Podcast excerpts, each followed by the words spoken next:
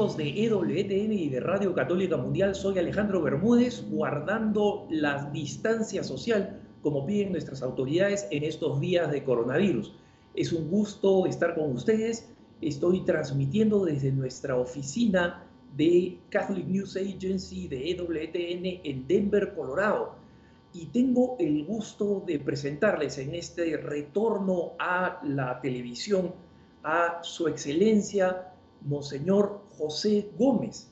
Él es, como saben ustedes, arzobispo de Los Ángeles, la arquidiócesis más grande de los Estados Unidos, y es también presidente de la Conferencia Episcopal de los Obispos Norteamericanos. Monseñor Gómez, muchas gracias por estar con nosotros. Claro, sí, ah, mucho gusto en estar con ustedes y gracias por la invitación. Eh, Monseñor, estos son unos días muy confusos y muy complejos todos esperábamos que la peor noticia o la noticia que iba a dominar los medios de comunicación iba a ser el coronavirus. Y sin embargo, a partir de eh, la muerte injusta de un afroamericano en los Estados Unidos, en la ciudad de Minneapolis, St. Paul, eh, Gregory Floyd, eh, estamos, George Floyd, estamos ahora viendo el desarrollo de una serie de protestas en los que muchos aspectos se han venido mezclando, desde la histórica postergación de las minorías raciales en los Estados Unidos hasta el, conflicto entre si la paz y la violencia son este, caminos bifurcados o caminos opuestos. ¿Podría usted compartir un poco lo que como presidente del episcopado norteamericano ha señalado en medio de estas dificultades? Ah, sí, con mucho gusto. Ah, ah, la, muerte de George Floyd ha sido una tragedia muy grande en los Estados Unidos, especialmente por, por la situación en la que pasó. y eso pues ha sido motivo de que esta situación se, se, haga presente en la vida de todos nosotros aquí en los Estados Unidos. la, eh, la realidad principal es la existencia todavía tristemente del racismo en los Estados Unidos.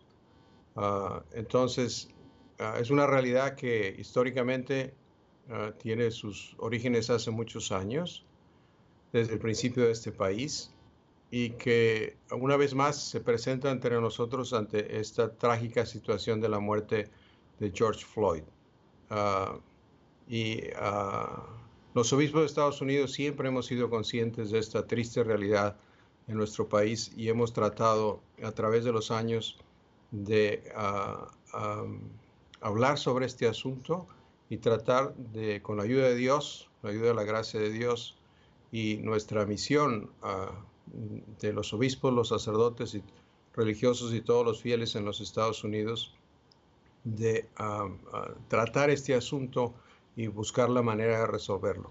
Precisamente hace, uh, en noviembre del 2018, publicamos una carta pastoral, que el título de la, de la carta es Abramos nuestros corazones, el incesante llamado al amor. Es una carta pastoral en, uh, contra el racismo. Es yo creo que es lo que está debajo de toda esta situación y eh, en el lado positivo creo que es una oportunidad para que una vez más, eh, primero rezando por, por, George Floyd, su familia, ah, ah, eh, y, junto a eso, el que ah, hablemos sobre este asunto, busquemos la solución y pongamos medidas concretas para que este, esta situación desaparezca en nuestro país, porque como todos sabemos, todos somos hijos de Dios y el lugar donde nacimos, el color de la piel, no hace ninguna diferencia porque todos somos hijos e hijas de Dios. Monseñor, el, el, episcopado norteamericano, usted como presidente, han señalado en distintas ocasiones la importancia efectivamente de tomar eh, medidas prácticas y concretas.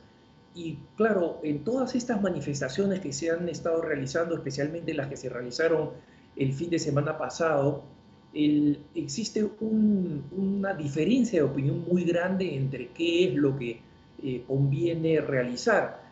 y cuando ustedes los obispos y usted específicamente, Monseñor, se dirige a los católicos y los católicos, eh, no solamente los, los, católicos caucásicos, sino también los católicos latinos que estamos acá, los católicos hispanos que estamos acá en, en Estados Unidos y los católicos afroamericanos, eh, ¿qué específicamente piden a la comunidad católica, a la responsabilidad que tenemos los católicos en concreto en este tema de resolver el desafío del racismo.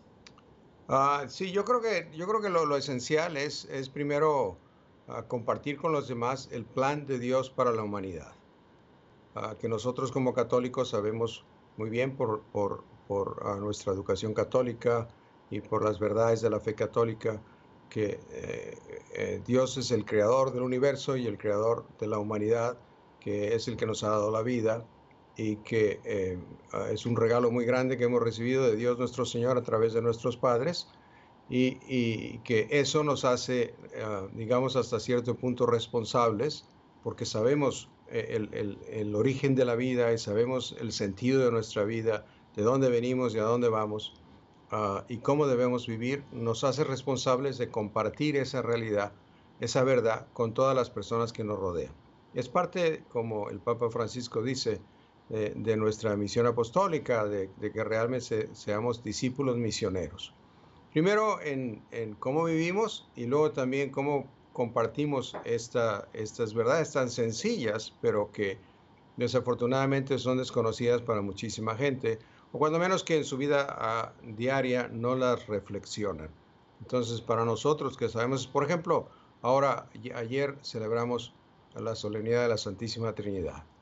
Y al yo decía en la homilía que eh, Dios Padre, Dios Hijo y Dios Espíritu Santo están siempre con nosotros y que eh, realmente en la acción de Dios Padre, de Dios Hijo y Dios Espíritu Santo nos ayuda a que nuestra vida tenga un sentido muy especial y, nos impulsa a, darnos cuenta que el amor de Dios está presente en nuestras vidas y que todo el mundo debería de saber eso, ¿verdad?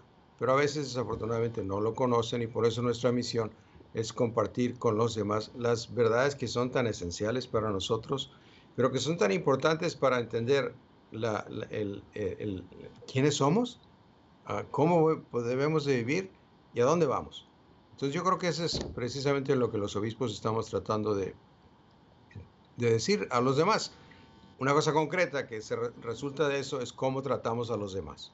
La violencia que se ha visto en, en, eh, eh, en, algunas circunstancias por parte de la policía con el trato de los afroamericanos o incluso también muchas veces de los hispanos o, de otras personas de, otra, ah, de otros orígenes o de otras razas ah, o de otros lenguajes eh, es, es, no, es terrible, ¿verdad? Es, es, una violencia que no debe existir.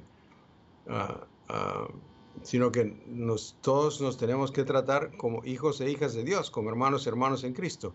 Ah, yo creo que ahí, ahí por ejemplo, es, un ejemplo práctico, ¿verdad? Que, que nos tiene que hacer eh, entender a nosotros y entusiasmar de que nuestra fe es la solución de estos problemas. Esta me parece una aproximación muy importante, Monseñor, porque obviamente los católicos, especialmente los católicos más jóvenes, eh, que legítimamente tenemos una sensibilidad social, cuando digo tenemos no me incluyo entre los jóvenes, sino entre los católicos. los católicos eh, jóvenes y, los católicos que desean un cambio real de la sociedad, eh, sabemos que tenemos que encontrar propuestas concretas, pero que esto no se realiza simplemente sumándonos a cualquier movimiento que existe actualmente, sino entendiendo que la fe nos da una perspectiva mucho más amplia, porque creo que no hay una respuesta más radical que el hecho de la profunda igualdad que tenemos por esa dignidad de hijos de Dios, no, por una razón meramente positiva, sino por un principio que nos mueve desde lo esencial. Y creo que en esto los obispos norteamericanos y los obispos del mundo en general han estado insistiendo sobre ese tema cuando vemos las cosas desde esta perspectiva, es decir, desde la perspectiva de nuestra fe, eh, ¿cuál cree usted que son las iniciativas que podemos ir sacando adelante las cosas que los obispos han propuesto, por ejemplo, desde el aspecto de, la legislación existente o de las prácticas existentes. Sí, bueno, yo eso que eh, eh, mm, creo que es muy importante lo que tú dices de que este movimiento ah, es una oportunidad extraordinaria para los jóvenes de, de, influir en la sociedad.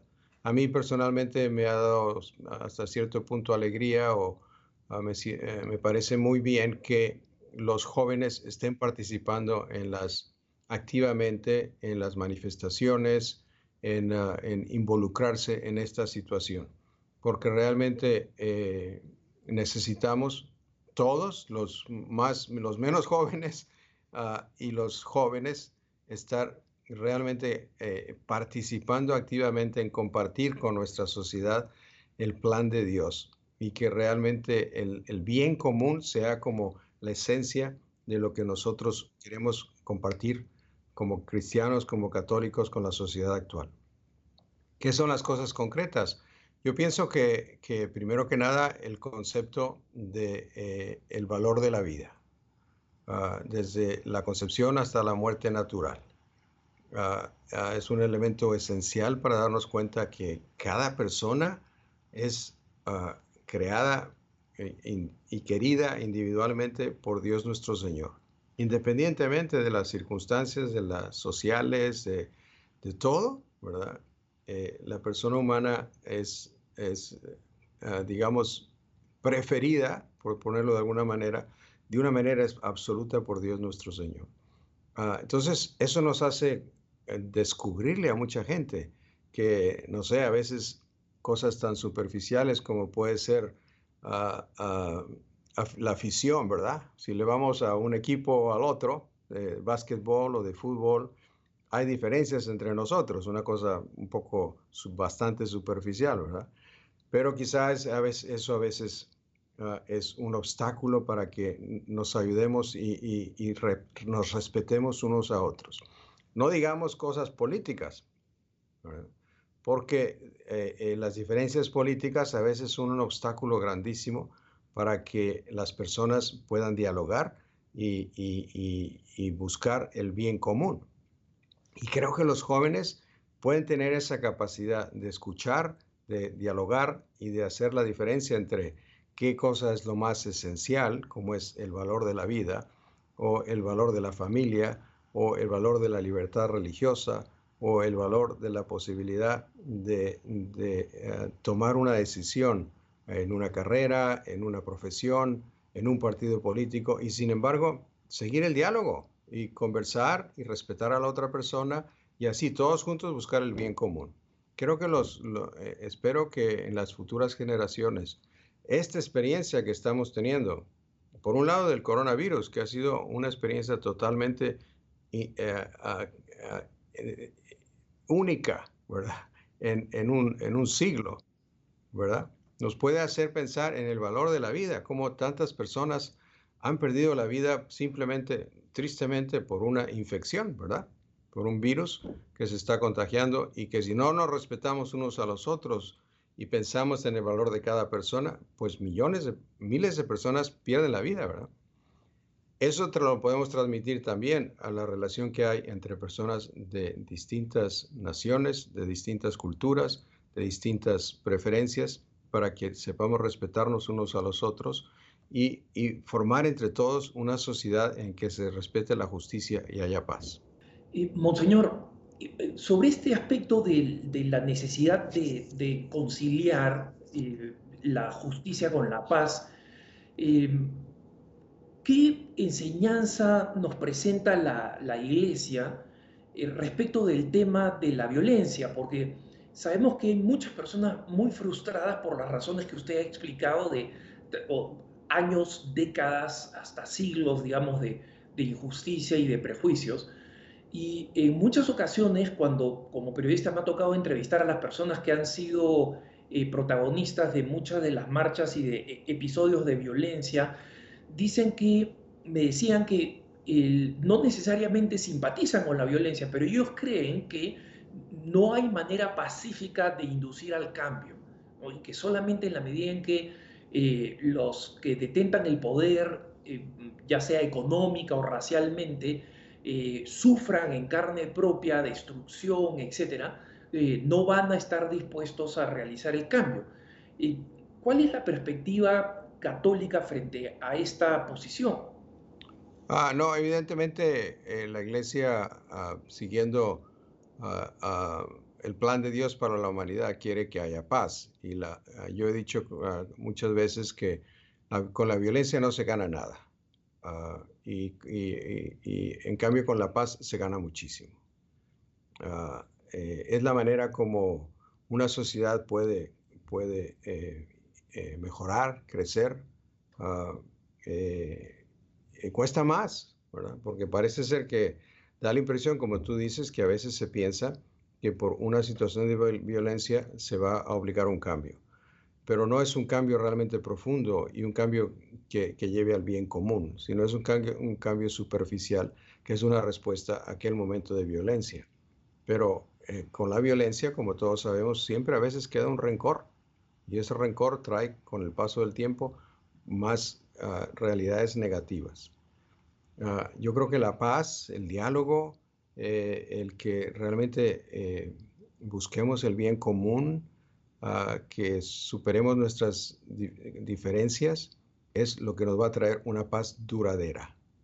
Ah, una paz que, realmente eh, haga cambiar el modo de ser de, nuestros países.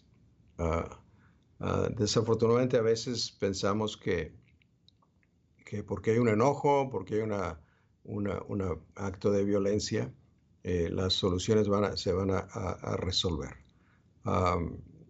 Creo que en eso también ah, es muy bonito ver eh, el ejemplo del Papa Francisco, ¿verdad? Que tantas veces nos habla de que es necesario que, la, que, la, eh, que los países trabajen juntos que los países ah, se preocupen más por el bienestar de sus ciudadanos y el, buscar la manera de que la economía ah, ayude al, realmente al desarrollo de la persona humana y que, no sea simplemente una economía que se base en la parte, digamos, más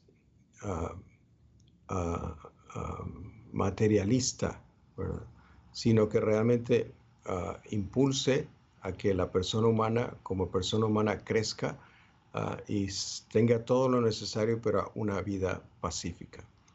Ah, yo creo que es también parte del problema que estamos viviendo es las diferencias económicas que existen en la sociedad actual. Son tan radicales y se van haciendo cada vez tan, tan extremas que pues es más difícil el que haya ese diálogo. Por eso pienso que esta es una oportunidad también para los jóvenes, que, en vez de buscar la violencia, que busquen el que la sociedad sea más justa y que haya una distribución ah, económica que realmente eh, cubra las necesidades de todas las personas.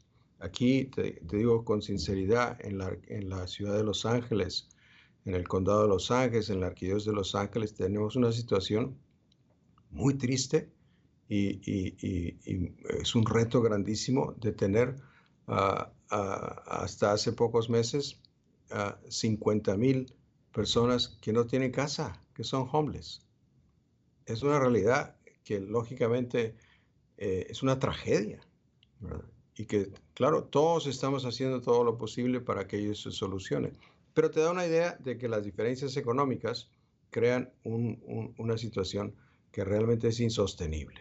Y eso lleva a una situación más radical. Bueno, y lo que nos ha pasado a todos con, con lo del coronavirus, ¿verdad? Que, que miles de personas o millones de personas han perdido su trabajo y que están, tienen que hacer cola para conseguir un poquito de comida para sus familias.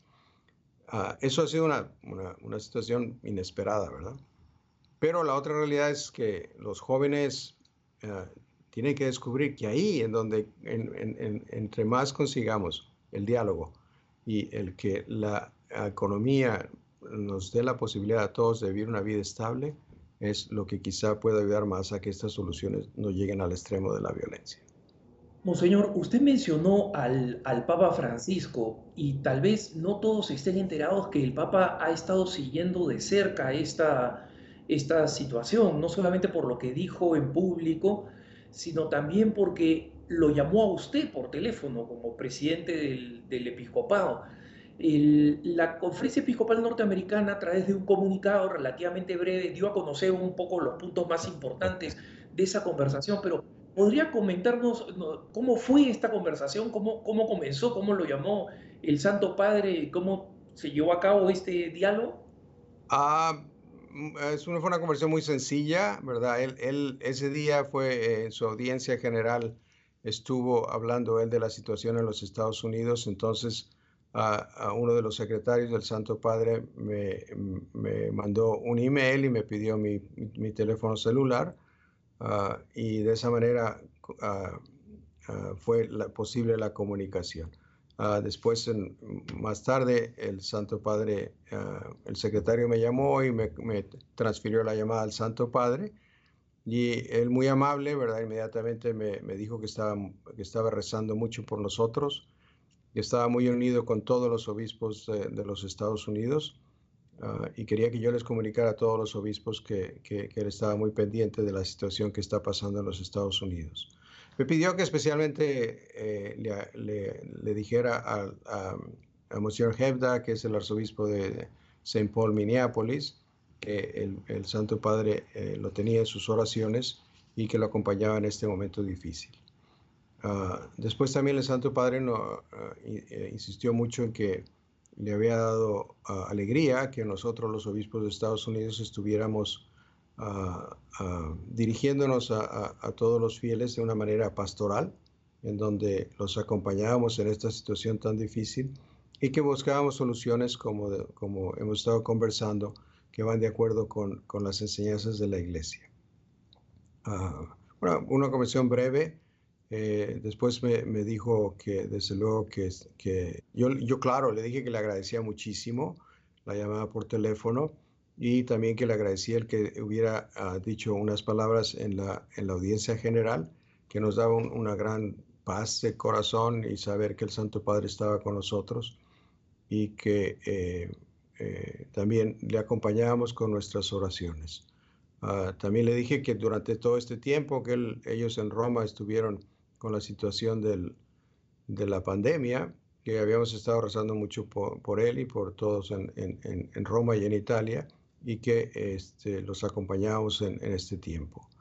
Uh, ya al final nada más me dijo que, que, que, seguía rezando por nosotros y que me pedía que les pidiera a todos que rezáramos por él. Y ya nos despedimos. Uh, eh, una oración muy bonita, muy sencilla, pero al mismo tiempo, pues a mí personalmente me dio una gran alegría el recibir una llamada, ni más ni menos que del Santo Padre, ¿verdad? Claro que sí, claro que sí, eh, Monseñor. Eh, una, una eh, pregunta final sobre este, este tema de las marchas relacionadas con la pandemia. Usted el domingo pasado, Monseñor, tuvo finalmente la primera misa pública en, la Catedral de Los Ángeles por la, solemnidad de la Santísima Trinidad. Y como comentábamos fuera de cámara, en, en la Catedral de Los Ángeles, que es una catedral muy grande, eh, usted solamente tuvo 100 personas, es decir, que la distancia social fue más de, digamos, este, dos metros o seis pies, ¿no? Uno en cada esquina, ¿no? sí, prácticamente. El, sin embargo, eh, las manifestaciones que se han permitido en Los Ángeles, en otras ciudades, digamos, de California y en realidad alrededor de los Estados Unidos, han sido masivas, ¿no? Y, el, eh, y en muchos casos los obispos que han sido ejemplares, en Estados Unidos los obispos han sido ejemplares en seguir las normas de, distanciamiento social y realmente los católicos hemos sido entre los más cumplidos eh, porque entendemos el valor de la caridad. Sin embargo, es un poco desconcertante que se sigan poniendo una serie de, restricciones a la celebración del culto y sin embargo no hayan habido eh, indicaciones sobre el, romper esta norma de distanciamiento social en las marchas y en las manifestaciones. Entonces, ¿hasta qué punto nosotros tenemos que seguir escuchando a las mismas autoridades que han permitido estas enormes marchas y eh, a nosotros nos piden que sigamos guardando la distancia social que venimos cumpliendo? Ah, realmente, ah, o sea, lo que pasó en las marchas, pues realmente no, no, no te podría decir qué, qué más se podía haber hecho, ¿verdad? Es, como que fue una cosa instantánea y que imagino que para las autoridades fue un reto muy grande. En el caso de la celebración de la Santa Misa en nuestras parroquias, realmente la preocupación es, de es mía, es de nosotros, es mía aquí en Los Ángeles y de mis obispos auxiliares. Porque como todos sabemos, este virus es muy contagioso y, y, puede eh, pasarse de una persona a, otro, a otra de una manera muy fácil. Entonces, realmente nuestra preocupación es, es ah, el cuidado de la salud de todos los fieles católicos, en mi caso en la Arquidiócesis de Los Ángeles. Uh, yo creo que es muy importante que, eh, sigamos las, directrices de, las autoridades médicas en cada, condado y que así nos protejamos unos a los otros. Porque como todos sabemos, este virus no se transmite muy fácilmente, entonces a veces, eh, a veces es asintomático, no, sé cómo se dice realmente en español, pero y, es, y, cuando uno lo tiene lo pasa a muchas personas, lo puede pasar a muchas personas. Entonces, si podemos evitar eso, es una gran bendición para la Iglesia Católica. Tenemos los casos, por ejemplo, de sacerdotes que se han enfermado y que han fallecido a consecuencia de, la, del virus. O sea, es, es, una situación muy delicada. Y tantos fieles católicos que han fallecido, ¿verdad? Entonces, realmente la precaución es, es no, no por las limitaciones que nos ponga el gobierno, sino por la preocupación nuestra de la salud de todos los fieles católicos. Ah, esa es mi obligación como, como, como obispo, como arzobispo, como pastor. Eh, el bienestar físico y espiritual de todos los fieles católicos. Ah, gracias a Dios en este tiempo hemos tenido la posibilidad de eh, pasar las misas a través de, del Internet y de la televisión. No es lo ideal. Ha sido una gran, un gran pesar para nosotros los obispos y los sacerdotes. Te digo, celebrar la Santa Misa en la Catedral de Los Ángeles, que tiene lugar para 3.000 personas, y no hay nadie. No, es un dolor emocional y espiritual ah, muy grande. Pero realmente eso lo hacemos porque sabemos que tenemos que proteger la salud de todos los fieles. Espero que poco a poco, y quizá el, proceso es muy bueno porque así nos va a hacer entender a todos los católicos que eh, podemos hacerlo con más gente si nos protegemos unos a otros y pensamos en los demás. En el fondo, esa es, nuestra, vida católica, ¿no? El pensar en Dios y pensar en los demás. Claro, yo entiendo, porque dos meses y medio, casi tres meses, muchos, todos los fieles en la Arquidiócesis de Los Ángeles no pudieron recibir la Sagrada Comunión. Y para mí, pues, es muy triste. Pero era necesario por la realidad del el peligro de que el virus se fuera a contagiar dentro de nuestras parroquias con, muy fácilmente. Espero que ya, como digo, de ahora en adelante, ahorita tenemos capacidad para 100, pero espero que poco a poco eso vaya creciendo y ya vamos a una situación normal. Con la nueva, eh, digamos, normalidad del hecho de que el virus pues no se va a desaparecer de la noche a la mañana, ¿verdad? Pero yo creo que hay que tener mucha esperanza y, creo que las autoridades civiles y las autoridades de salud, ah, con lo que está pasando ahorita, cómo lo estamos viviendo nosotros en nuestras parroquias, le está abriendo los ojos y nos darán la posibilidad de que haya muchísimas más personas que puedan venir a la Santa Misa ah, todos los días, especialmente el domingo. Muchísimas gracias, Monseñor, y gracias por su liderazgo eh, lo dejo porque sé que está usted muy ocupado. Le agradezco de todo corazón que nos haya concedido este, este tiempo. Ha sido un lujo volver a nuestros programas, aunque sea con distancia social, con usted, con el arzobispo de Los Ángeles y presidente del episcopado norteamericano. Y eh, cuente absolutamente con nuestras oraciones. Muchas gracias. Cuente los, les, les mando mi bendición y les pido sus oraciones por mi ministerio. Que Dios los bendiga. Muchísimas gracias. Este es su programa Cara a Cara. Soy Alejandro Bermúdez. No se vayan, que ya volvemos inmediatamente después de la pausa.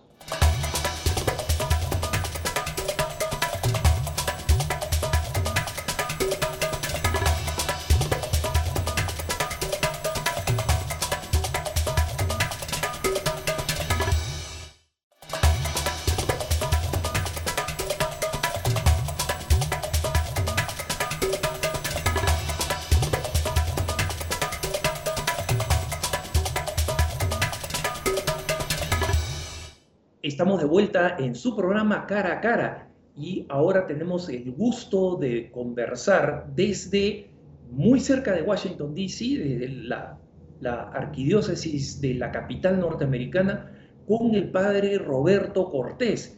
Él es responsable de la pastoral hispana en la arquidiócesis y por este mismo servicio que realiza está muy en contacto con la situación de nuestra comunidad hispana y su conexión con la comunidad afroamericana, que es muy importante en Washington, D.C. Padre Roberto, gracias por estar con nosotros. Bueno, Alejandro, qué alegría encontrarnos aquí cara a cara. Mira, yo no soy director de la pastoral hispana, soy encargado de la renovación carismática hispana en Arquidiócesis de Washington y soy párroco de una de las parroquias de la Arquidiócesis San Marcos Evangelista en la ciudad de Hyattsville, Maryland. Y sí, tenemos contacto con todas las razas. Aquí la parroquia misma son 32 nacionalidades distintas, eh, mucha gente de África, mucha gente afroamericana, de, nacidos aquí en Estados Unidos por descendencia, y em, pues mucha variedad, mucha gente del lado de Asia. Entonces estamos enfrentando la pandemia y estamos enfrentando también la crisis por eh, el, asesinato de Floyd, ¿no? Eh, nuestros códigos postales aquí en la parroquia eh, son los más ah, vulnerables al coronavirus en todo el estado de Maryland. El 2782 y el 2783 que corresponden a la parroquia han estado bien infestados. el porcentaje ha sido muy grande de infección por coronavirus muchas muertes, mucho sufrimiento, mucho dolor. Padre, la arquidiócesis de, Washington, D.C. es una arquidiócesis eh, muy importante eh, por lo que representa. Es obviamente la arquidiócesis de la capital de los Estados Unidos y también es la arquidiócesis donde existe una comunidad afroamericana muy importante, especialmente en la ciudad, eh, en la ciudad capital. ¿cómo, ¿Cómo se ha vivido desde la Iglesia Católica, desde la experiencia de los católicos y especialmente de los católicos hispanos, esta sucesión de hechos, que eh, primero se haya, eh, se, haya sabido de la muerte de George Floyd y que luego esto haya generado esta cascada de eventos, de manifestaciones, eh, de protesta. ¿Cómo se ven los, los católicos hispanos en este contexto ahí en, en, la capital norteamericana? Solidarios, e, evidentemente solidarios con la causa. Eh, eh, realmente, como se le quiera ver, es un, asesinato. aquí lo han recibido como un linchamiento, este, la comunidad afroamericana y también los hispanos, que estamos acostumbrados, algunos sectores, a la brutalidad policial, si se le puede llamar así. ¿no? Entonces hemos tenido eh, mucha solidaridad definitivamente de la comunidad hispana a la comunidad afroamericana y han habido mucha participación hispana en todas estas marchas. Eh, ha sido realmente importante, me parece a mí, el signo de unidad, porque se han dado en, en estas marchas gente que no tienen nada que ver ideológicamente ni religiosamente hay veces, pero se han unido en el sentimiento, ¿no? en la empatía, en la solidaridad, en el acompañamiento cristiano de todas estas cosas. Mucha gente orando, se han formado muchas cadenitas de oración, todos los hispanos conocemos eso y han estado orando mucho porque la situación eh, se, haya reconciliación. Definitivamente el objetivo es la reconciliación y pues como decía Pablo VI, pues sin justicia no hay paz. Tenemos que trabajar todos por la justicia si queremos paz.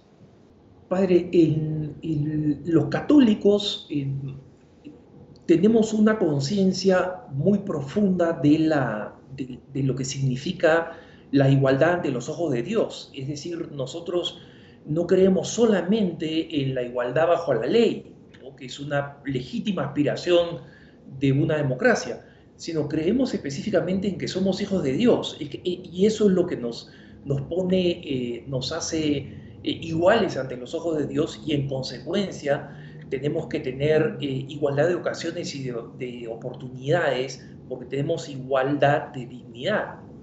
desde la comunidad hispana, y específicamente le pregunto desde el, movimiento de la renovación carismática católica, que es tan importante en el apostolado hispano en los Estados Unidos, que tiene este, este, papel tan importante en haber mantenido a muchos hispanos eh, católicos dentro de la Iglesia Católica. Eh, ¿Cómo se vive esta dimensión? Es decir, esto que nos une con nuestros hermanos afroamericanos que están sufriendo, pero también de alguna manera nos diferencia de las propuestas que son puramente seculares o sociopolíticas. Claro, pues eh, nosotros lo que queremos es reconciliación, nosotros lo que queremos es justicia para todos. Esto te lo dice toda la gente de renovación, ¿no? Aquí no se trata de hacerle la guerra a los blancos, de hacerle la guerra a los asiáticos, ni hacerle la guerra. Se trata de buscar la reconciliación. Pero para buscar la reconciliación tiene que haber un sentido de justicia, por lo menos que se perciba de que realmente se está buscando un trato igualitario para todos, ¿no? Y entonces yo creo que hay un énfasis en el sentido de la justicia, ¿no? Eh, dichosos los que tienen hambre y sed de justicia porque heredarán la tierra, ¿no? Entonces, eh, lo, nuestro es, creo yo, la, justicia, una justicia que tiene que ver mucho con la reconciliación, con la misericordia, con el aceptar las diferencias eh, raciales, de colores, de ideas, aceptarlas hasta donde pues no choquen con, con nuestra fe, ¿no? O sea, porque hay, como tú decías, hay muchas propuestas que no las vamos a aceptar, desde, la fe no las podemos aceptar. Y entonces, eh, eso no, pero sí buscar la justicia, yo creo que es un trabajo de todo, yo creo que nadie, eh, dos dedos de frente, está en contra de eso. Y, padre Roberto, entre las fuerzas policiales de, la región y de la arquidiócesis, también hay hispanos. Y muchos de esos hispanos son católicos y son católicos practicantes. Tenía la curiosidad de si usted ha tenido la oportunidad pastoral de conocer a alguno de ellos, de acercarse a alguno de ellos, y si es el caso, un poco cómo se sienten en esta situación, ¿no? En que formamos parte, forman parte de una minoría racial que muchas veces se ve afectada por, por el racismo, por los prejuicios, y por otro lado también son personas que como cristianos quieren defender a, las personas que sufren violencia, quieren aplicar la ley, quieren mantener el orden desde una perspectiva católica. No, pues yo sí tengo, te puedo dar hasta nombres y apellidos de gente que, que ha sido parte de la fuerza policial aquí en el condado de Prince George's y en el condado de Maryland, en el condado de Montgomery County. Y eh, pues ellos se sienten como atrapados, ¿no? Por una parte, eh, se sienten fieles a, la institución policial a la que pertenecen. Eh, muchos de ellos han sido tratados con, con, benevolencia, con respeto, los han integrado muy bien a la, a la fuerza policial.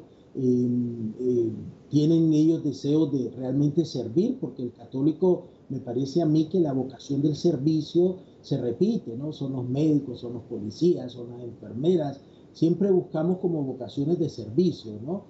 aunque no se haga conscientemente, lo hacen, ¿no? Entonces tienen este deseo inmenso de servir a la gente, han sido acogidos, mm, la mayoría de ellos muy eh, hermosamente por las fuerzas del orden y eh, se sienten como atrapados. Por una parte, eh, se sienten como em, rechazando todos esto, estos eventos de violencia, comenzando con la muerte de George Floyd, y por otro lado se sienten parte de la fuerza policial. Entonces hay como un pequeño conflicto ahí em, eh, emocional, si, se quiere decir así, pero yo creo que tienen una inmensa capacidad de servicio nuestros hispanos que son parte de, la policía. ¿no? Aquí yo tengo tres o cuatro feligreses que son parte de la policía, son hispanos y eh, se sienten como atrapaditos en, en medio de dos fuegos, digamos, ¿no?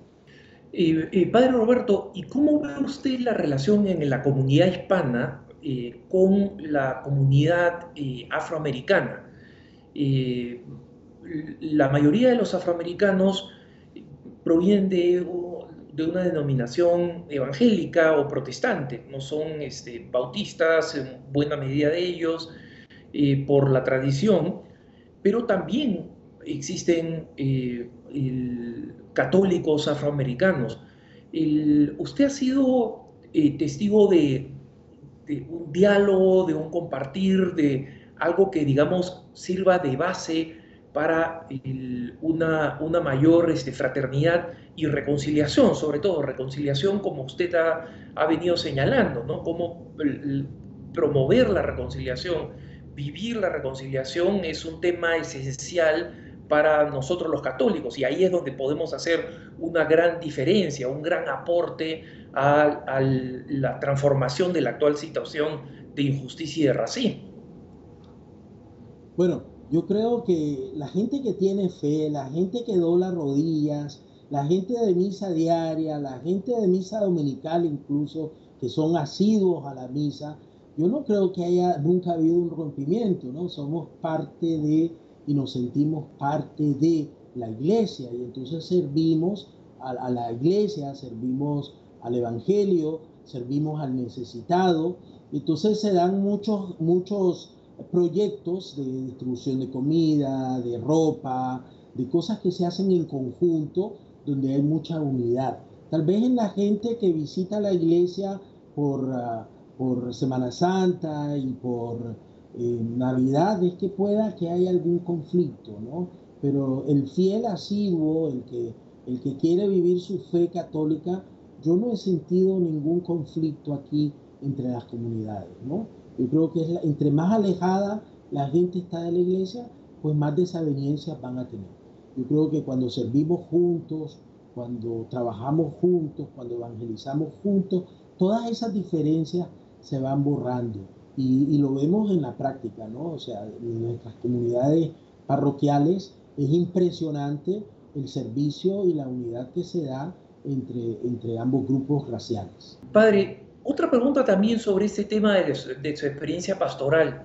Eh, nosotros hemos visto que quienes se han sentido más tocados eh, con este tema de las injusticias y que han sentido un mayor deseo de participar y de, sacar adelante, digamos, alguna respuesta, un cambio político, social, cultural, son los jóvenes.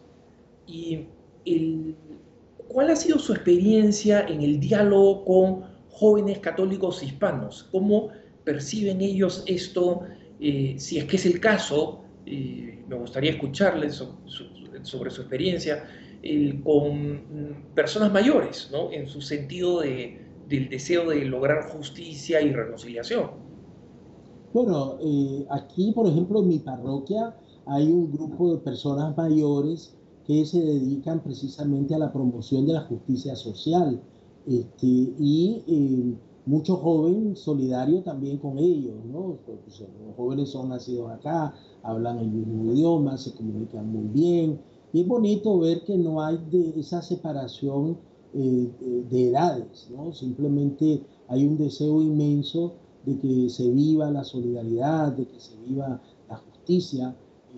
yo creo que hay una compenetración. Ahora, estamos hablando de gente de misa dominical, estamos hablando de gente que se involucra en, los quehaceres de la iglesia, eh, que participan de muchas cosas, ¿no? De, por ejemplo, aquí hay un lobby católico en el estado de Maryland, en la Asamblea de Maryland, y eh, hay muchos, muchos jóvenes hispanos participando con, con, ancianos prácticamente, ¿no? Porque la mayoría de la gente que se dedica a la promoción social en la parte blanca acá son, son gente ya mayor, gente retirada, gente que tiene tiempo para andar en estas cosas. Entonces, hay una gran participación de jóvenes hispanos en esto y eso de, a mí me parece que el, que el, futuro será nuestro, ¿no?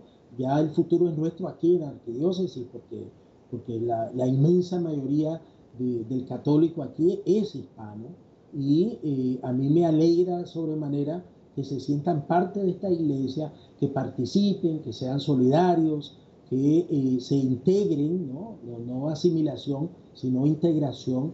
Yo creo que hay un respeto profundo, tanto de la parte angla, anglosajona, a, a, los hispanos como de los hispanos jóvenes a esta parte, eh, a este segmento de nuestra población católica. Yo veo mucha integración, eh, veo un futuro muy bonito, eh, muy nuestro, si se quiere, pero eh, me parece que vamos a, tener una, iglesia mucho más vibrante en, una década, en un, par de décadas. Ese es un pronóstico bastante alentador, padre, y Dios quiera que efectivamente tenga razón, y es bastante creíble además en su caso por la experiencia pastoral que usted tiene. Este, eh, como decía, usted eh, está en una parroquia eh, con una cantidad muy grande de nacionalidades, de distintas nacionalidades, y efectivamente he sabido que la arquidiócesis de Washington, D.C. y que la diócesis vecina de Arlington, en el norte de Virginia, tienen eh, comunidades católicas eh, multirraciales, multiétnicas y multilingüísticas, ¿no? Así que le viene bien estar en la renovación carismática católica porque se necesita el don del Espíritu Santo para manejar tantos idiomas, ¿no? pero en, ese sentido quisiera eh, escucharle profundizar sobre este concepto del, de pensar que después de este momento tan turbulento, porque tenemos que pensar no solamente en las manifestaciones que se han producido después de la, de la muerte eh, de George Floyd, sino también de que venimos, en un, venimos de un largo tiempo de aislamiento social y donde muy paulatinamente todavía se está regresando a la experiencia comunitaria, física de la fe. El, eh, ¿Cuáles son los elementos que le hacen a usted tener esperanza de que la iglesia va a ser eh, una organización más vital pasando este, este momento? Es decir, en lo que usted conversa cotidianamente con sus fieles, el, ¿cómo, ve estas, estas, estas semillitas de, de esperanza? Mira, primeramente hay un deseo inmenso de santidad en nuestros jóvenes, en nuestras parejas jóvenes, están teniendo hijos, no, no se están conformando con dos, con tres, hay familias de cuatro, de cinco muchachos, eh, los educan en la fe de una forma extraordinaria eh, y, realmente envidiable que en mi tiempo no hubo, ¿eh? En mi tiempo no hubo. Y esa dedicación y esa formación y esa presencia paterna que se da de nuestros, de nuestros muchachos, ¿no? Se casan y realmente quieren ser padres de familia, estar presentes, tienen este deseo inmenso de santidad. Sí, son pecadores, sí, caen, sí, pero tienen un deseo inmenso de santidad, de educar a su familia en la fe, de transmitir la fe. Tienen un deseo inmenso de comunión, de ser parte de la iglesia, sentirse parte, ¿no? Como decía el Papa Benedicto, ¿no? No son corresponsables, son eh, parte del quehacer de la iglesia. Y eso se puede ver yo creo que cuando hay apertura pastoral del párroco, de, eh, es, una, es una historia que se repite en todas las parroquias acá en la arquidiócesis de Washington. Eh, yo creo que el futuro es nuestro y, y, el futuro va a ser hispano definitivamente, tal vez hablando inglés, pero hispano, y, eh, y, hay ese deseo inmenso de santidad, y para mí eso es edificante, es verdaderamente edificante.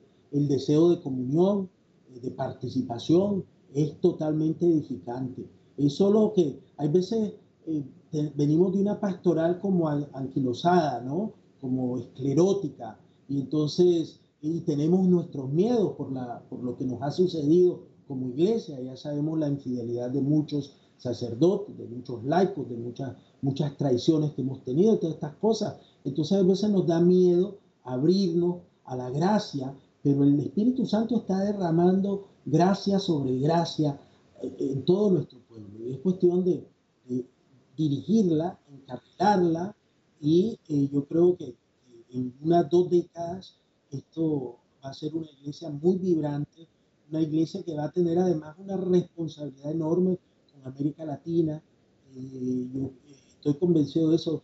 De eso me convenció un obispo venezolano, Monseñor Ovidio Pérez, que viene desde hace 40 años, está viniendo aquí a Estados Unidos casi cada año, y me decía, no, no, no, no, esto va a ser grande para América Latina. Yo no le creía hasta que empecé a ver signos, ¿no? Empecé a ver signos de comunión, signos de, deseos misioneros, signos de los celos eh, por la iglesia, el amor que tiene nuestra gente a la iglesia. Yo creo que todo eso eh, tal vez son pequeños signos que otros no pueden ver, pero uno que está envuelto en el día a día de la pastoral sí los ve y los ve clarito. Y yo creo que, definitivamente esto, esto, esto tiene futuro, porque Dios viene con nosotros, porque Dios nos ha acompañado en el coronavirus, en la crisis de, los abusos sexuales, en, esta eh, cuestión de la justicia racial. El Señor viene con nosotros, nos acompaña.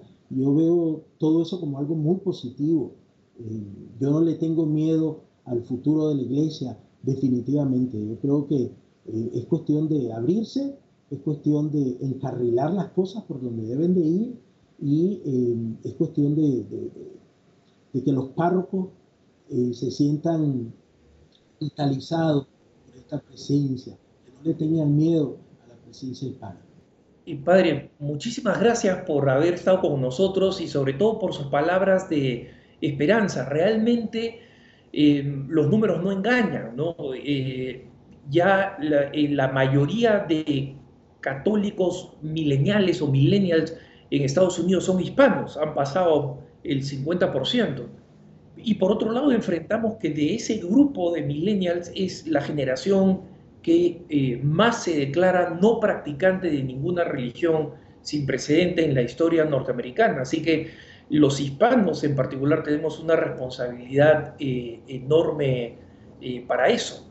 en los dos minutos que nos quedan, padre, ¿cuáles serían sus palabras de esperanza, especialmente para los jóvenes hispanos, ¿no? que se preguntan, ¿cómo puedo eh, conciliar mi fe con un mundo tan cambiante, tan agnóstico, tan secularizado, de tal manera que no solamente yo pueda conservarla, sino más tarde darla en herencia a la siguiente generación?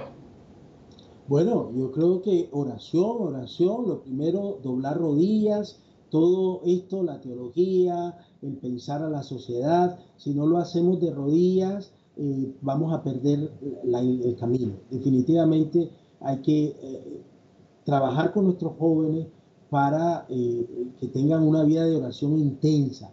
Y yo creo que, que, sí lo pueden lograr, yo, yo, lo veo todos los días. ¿no? Este deseo de nuevo de, de estar unidos al Señor es muy grande. Entonces una vida de oración, primero, eh, una vida de participación, ¿no? O sea, no tenerle miedo a las ideas de los jóvenes que en su mayoría tienen un deseo inmenso de servir. Tal vez algunas veces hay alguno que otro que esté desfasado, pero eh, tienen este deseo inmenso. Entonces, darles participación en las parroquias, eh, abrirles toda la formación.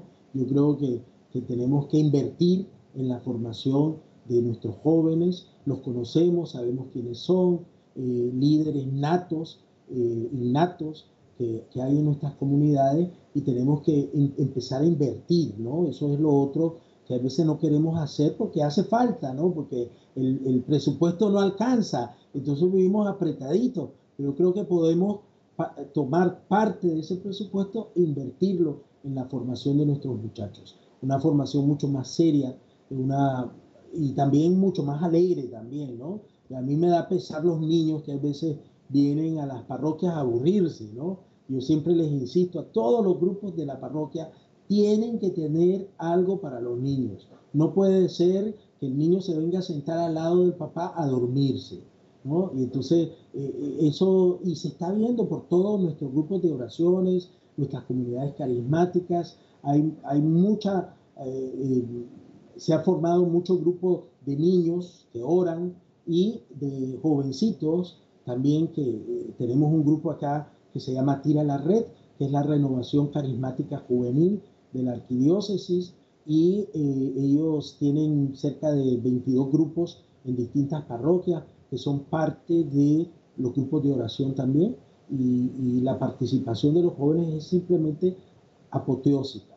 Y pues adelante, orar, participar y formarse. Yo creo que estas tres áreas las tenemos que trabajar muy bien para, para apuntalar un futuro vibrante.